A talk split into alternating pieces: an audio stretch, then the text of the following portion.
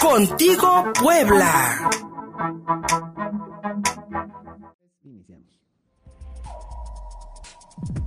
Entrevista. Agradezco mucho al buen amigo de Contigo Puebla, el activista Daniel Aquino, integrante del Consejo de Participación Ciudadana de Movilidad del municipio de Puebla.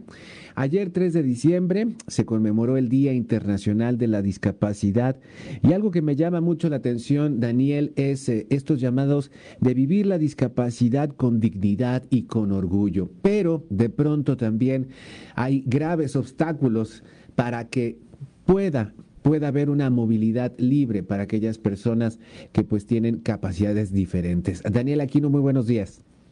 Buenos días, Luis, Luis Fernando. Y justo como comentas, hay desde las personas con discapacidad existe este interés por resignificar el, vivir con discapacidad, por el reconocer que, la, que, que los obstáculos en, en, en, la vida de las personas con discapacidad no están en las personas, sino en el entorno.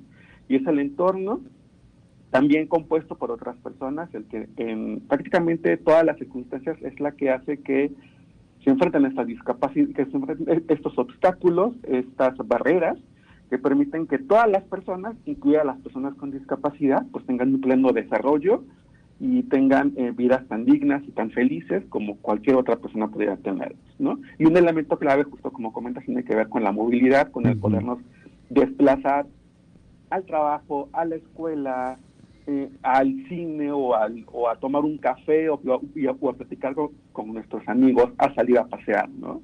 Creo que eh, justo para eso es que hace falta eh, tener como plataformas lo suficientemente adecuadas, infraestructura útil, infraestructura que sea accesible para todas las personas, incluidas las personas con discapacidad, pero pues también reconocemos que existen otras poblaciones, otros grupos que puedan verse beneficiados justo con con esta infraestructura accesible para todas las personas, por ejemplo, adultos mayores, niñas y niños, incluso mujeres mujeres embarazadas o personas con, eh, con lesiones temporales. Cuando hablamos de barreras, Daniel, estamos hablando de em, calles eh, que no tienen eh, que no tienen este, los accesos, eh, las rampas para este, las sillas de ruedas, por ejemplo, la imposibilidad prácticamente de poder tomar una combi, una, un microbús, em, lo, limitado que, que, es el transporte público para el ingreso, por ejemplo, repito, de sillas de ruedas o personas que, que tienen que utilizar algún tipo de apoyo. Eh, se vuelve prácticamente imposible y a pesar de que se ha puesto, se han puesto estos temas en la mesa y se discuten a nivel, eh, a nivel, de, a nivel de, gobierno, pues creo que todavía tenemos muchos, muchos, muchos retrasos, por lo menos en, en, esta Puebla capital, para poder hablar de una movilidad este, fácil para todas las personas. Es cierto es cierto justo esto que comentas y también desde Red Puebla para Todos, que, es, que es eh, el colectivo o la organización eh, que, al nombre de la cual formo parte del Consejo de Movilidad. Y Red Puebla para Todos, eh, que es este colectivo sobre discapacidad y personas con discapacidad, que tienen este momento interés específico respecto a la movilidad urbana en Puebla, justo identificamos esto que mencionas. Sin embargo, las barreras no solamente están en, infraestructura, no solamente se trata de una banqueta sin rampa o de que eh, no haya guías táctiles para personas con discapacidad visual sobre las banquetas. No se trata solamente de eso. Eso es, a final de cuentas, solamente la manifestación de otra cosa mucho más grave que tiene que ver justo con la falta de voluntad política de nuestros tomadores de decisiones respecto a incluir la participación social y política de las personas con discapacidad en el diseño de políticas públicas para personas con discapacidad. Una máxima del activismo de personas con discapacidad es nada para nosotros ni nosotros. Es decir, que la voz de las personas con discapacidad sea tomada en cuenta en las acciones y políticas públicas eh, de gobierno. Y creo que un ejemplo que podemos tener muy claro ahí tiene que ver con que eh, se anunció al inicio de este gobierno estatal que se crearía el, Instituto para las Personas, para la Discapacidad en Puebla. Sin embargo, ese instituto, pues, toda, si bien tiene una persona a cargo, Alejandro Lumbrera, no se sabe dónde están sus oficinas, no se sabe con qué presupuesto, pero no se sabe qué está haciendo. Y eh, es importante eh, justo darle ese impulso a ese instituto que es nuevo, que, que, es útil, que, tiene mucha chamba por hacer, pero que no sea creado. Yo creo que justo el instituto podrá también ayudar a posicionar temas de movilidad urbana desde la perspectiva de, discapacidad, temas de educación, temas de inclusión laboral, y si no se hace, si no se fortalece este instituto, y además no solamente fortalecer el instituto, sino también fortalecer la participación de las personas con discapacidad en acciones dirigidas hacia ellas o hacia nosotras, creo que no se podrá hacer mucho. Seguirán existiendo estas barreras y será difícil derribarlas. Y, sin duda, Daniel, es una, es una, es una iniciativa positiva, pero pues eh, dejarla al aire, eh, no sentar las bases de un trabajo que permita la inclusión, por ejemplo, laboral de las personas con discapacidad, o resolver estos, eh, estos problemas del transporte público, o por ejemplo, la señalética, como, como bien decías, para las personas con, con, con debilidad visual, la señalética que ha sido, por ejemplo, instalada en las calles del centro histórico que me cuentan que está al revés, que ha habido denuncias de que están al revés y entonces pues, pues eso complica más y confunde más eh, la posibilidad de que puedan moverse libremente. Este instituto para la discapacidad podría resolver todas estas cosas.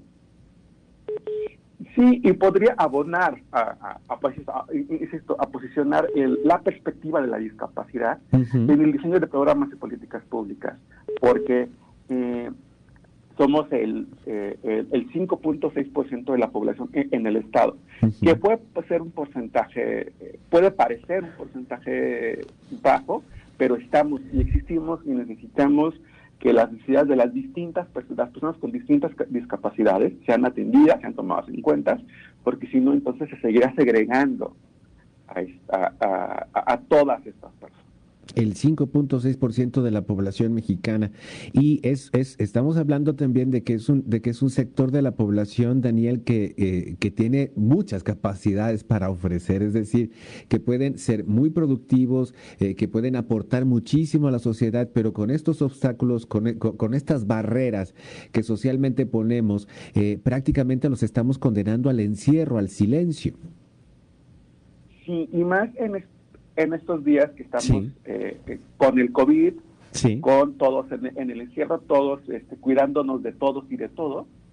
Y a final de cuentas, estos han cerrado espacios que son promotores para personas con discapacidad. Por ejemplo, el CREM Madero en, en, Puebla o el CAMPI ayer, un centro de atención múltiple que brinda servicios a personas con discapacidad, sean de educación especial, eh, fisioterapia, rehabilitación para muchas personas con discapacidad son servicios esenciales, claro. ¿no? Eh, pero que están cerrados en este momento, ¿no? Y que la pregunta es, bueno, quizás tendrán que abrirse, por, supuesto, con modificaciones en los servicios, con procurar que el servicio se brinde de una manera segura para quienes eh, acuden a recibir los servicios, segura también para quienes los brindan, pero esos servicios son esenciales, son tan esenciales como un hospital. Claro, claro porque si, si interrumpes la atención, pues prácticamente estás dejando eh, eh, el tratamiento y la rehabilitación este, parada y, y, y, e incluso pues echas, echas muchos de, los avances atrás, ¿no? Así es, y así pasa con escuela y así pasa con empleo. Igual, eh, en los primeros decretos del gobernador, trató justo de que las personas con discapacidad, con, dentro de otras poblaciones, fueran enviadas a trabajar a sus casas pero lo, pero lo que pasa es que muchas de estas personas fueron enviadas a sus casas ya sin empleo. Ya sin empleo. ¿No? Esto es porque, eh, pues, en este asunto de desde la perspectiva empresarial, de eficientar presupuestos y de que mucha inclusión empresarial está considerada como, una, como ese asunto de la empresa socialmente responsable, algo que hago para quedar bien como empresario, pero que quizá no estoy convencido de que necesita contratar a estas personas, bueno, pues prescindo de ellas como empresario, ¿no? O prescinden de ellas, de, las personas como empresario. Entonces, eso fue pasando y eso es muy peligroso porque ahora también tenemos personas con discapacidad sin empleo. Estamos hablando de que las personas con discapacidad en esta pandemia se han quedado sin empleo y sin, y sin ingresos.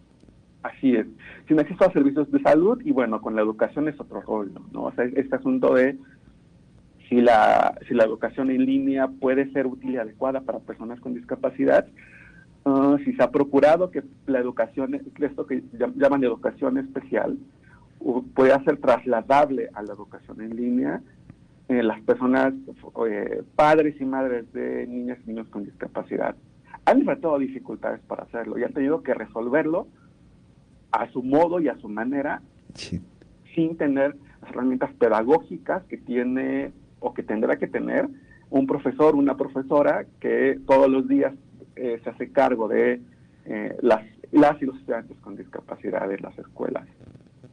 Hay un llamado, se haría un llamado al gobierno del estado para que se reabran estos centros de atención, estos centros de atención múltiple como el cremadero. Eh, eh, vaya, ahorita que con la, con, la pandemia eh, podrían establecerse normas de, de, sana distancia, de la llamada nueva normalidad como la conocemos, el uso de cubrebocas. ¿Podrían darse estas terapias sin riesgo de contagiarse por COVID, Daniel? Creo que es posible buscar y encontrar una manera a partir de la cual restablecer esos servicios que son esenciales para muchas personas con discapacidad. Quizás no para todas, pero sí para muchas personas con discapacidad. Y eh, eh, recién, bueno, ayer el gobernador del estado anunciaba que, eh, que el estado volver, bueno, subiría a, semáforo naranja y hoy anunció las acciones eh, en ese sentido, ¿no? Para prevenir nuevos contagios. Claro que hay que prevenir, claro que hay que cuidarnos, hay, que estar al tanto de lo que sucede con, con, la pandemia por COVID-19, pero también hay que hacerlo sin descuidar a las personas con discapacidad. Y la invitación y el llamado es a que esas nuevas acciones eh, tengan en cuenta la perspectiva de las personas con discapacidad, que no las perjudiquen un poco más de lo que ya eh, nos ha afectado a todos, pero de manera específica a las personas con discapacidad. Entonces, que se ha tomado en cuenta esa, esa participación y que estas acciones tengan en cuenta también esas, estas circunstancias. Daniel Aquino, con este llamado creo que podemos cerrar eh, perfectamente esta conversación. Eh, nos planteas un escenario bastante cruel, me parece, ese es, el, ese es el, adjetivo que me viene rápido a la cabeza porque creo que como sociedad seguimos siendo crueles con las personas con discapacidad. Es el, es, el 5.6% de la población, le seguimos poniendo barreras, les, podemos, les seguimos poniendo obstáculos, no nos acordamos de que son, que, de que tienen toda la habilidad para poder poder ser productivos y aportar muchísimo a esta sociedad y seguimos, por ejemplo, olvidando, olvidando los servicios de salud, los servicios educativos y sobre todo el empleo para, para todas, para este 5.6% de la población mexicana que puede dar mucho, que tiene que dar mucho y que da mucho y que a, final de cuentas lo seguimos, lo seguimos invisibilizando y lo seguimos condenando al silencio, al silencio de vivir sin dignidad. Daniel Aquino, te agradecemos mucho esta conversación y pues estamos en contacto. Gracias, muy buen día. Muchísimas gracias, un abrazo, recibe un abrazo fuerte de todo el equipo. Pausa y seguimos contigo, Puebla.